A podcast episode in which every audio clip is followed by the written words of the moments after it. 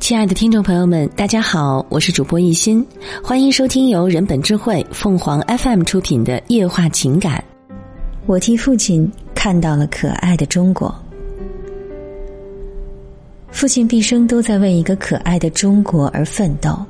我可以告慰父亲，您笔下可爱的中国，我替您看见了，而且比您想象的还要好。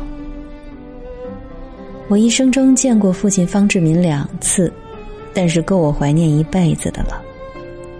一九三二年冬天，国民党军出动近四十万兵力，第四次疯狂围剿苏区，我就出生在这次围剿的炮火中。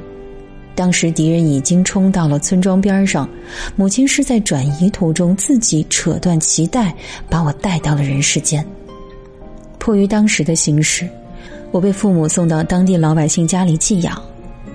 一九三五年，父亲被捕，继而遭到杀害。敌人为斩草除根，四处搜捕方志敏的后人。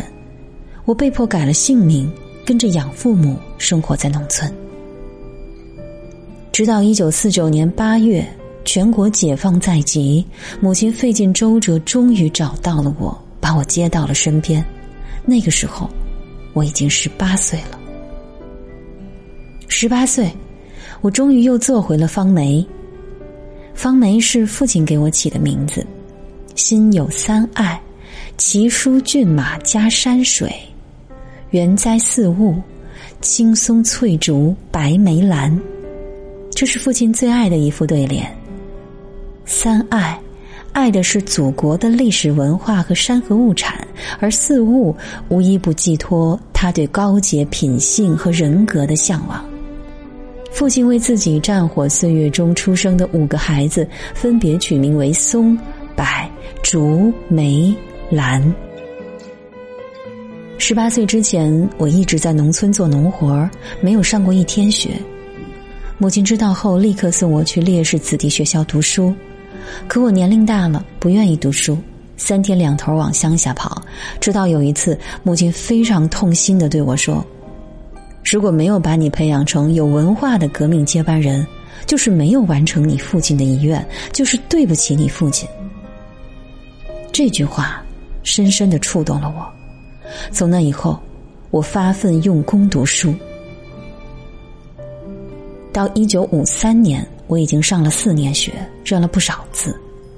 那一年秋天，母亲郑重的送了我一本书。拿到手上，我才知道这本书原来竟是父亲的遗著之一，《可爱的中国》。母亲在书的扉页上写了一段话给我：“梅儿，这本书是你爸爸在狱中用血泪写出来的遗言，你要反复的精读，努力的学习，用实际行动来继承你爸爸未尽的事业。”可爱的中国。是我学习文化后独立阅读的第一本书。我触摸着书中的文字，被书中的内容所吸引。尽管有不少字不认得，但书中一再提及的祖国母亲，对祖国深深的热爱，对美丽母亲被残害、被剥削的伤心，都在我的思想深处引起巨大震动，给我前所未有的启示。从可爱的中国起，我才开始真正认识父亲，了解父亲，渐渐懂得父亲说过的话，理解了他的作为。对我来说，父爱以回忆的方式，以精神力量的方式存在。我为有这样一位好父亲感到无上的光荣。虽然我不能做出父亲那样的丰功伟绩，但是他的精神和气节，我要继承。母亲健在的时候，赣东北苏区的老同志时常来南昌看望他，一起回忆革命往事，回忆父亲的故事。母亲去世了，我就接过母亲的担子，延续着与父亲革命战友、家乡人民的血肉联系。听过的故事越多，父亲的人格魅力和精神追求就越清晰，为父亲立传的念头也越强烈。我希望通过书的形式，让父亲的精神得到传扬，让他的事迹以这种方式被镌刻。一九八六年退休后，我开始全身心投入寻访父亲革命足迹的事业。自有我单位共产党员方梅同志系方志敏女儿，因采访父亲事迹需要，请配合采访为盼。凭着这封盖有江西省航运管理局公章的介绍信。我几乎跑遍了父亲生活和战斗的每一个地方，采访了上千人。每到一个地方，人们听说我是方志敏的女儿，都热情的接待我。我在搜集资料和写作《方志敏全传》的过程当中，再一次走进父亲的生命，走进父辈的历史。父亲生命中最后七个月，与其说被囚禁。不如说是在战斗。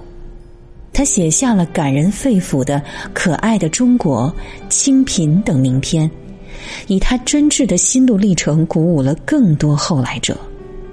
他笔下的文字，坚定的表现了他的信仰和信念。敌人只能砍下我们的头颅，绝不能动摇我们的信仰，因为我们信仰的主义乃是宇宙的真理。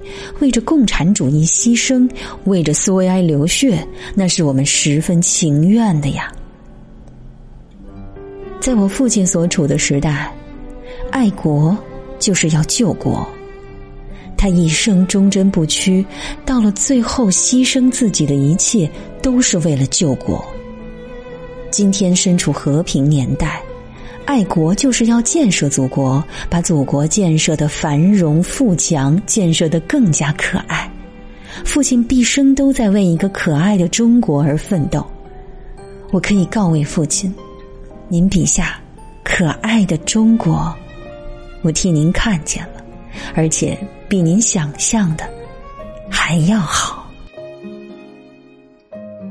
听众朋友们，无论你是开心还是难过，不管你是孤独还是寂寞，希望每天的文章都能给你带来不一样的快乐。你也可以关注我们的微信公众号“情感与美文”，收听更多内容。我们下期再见。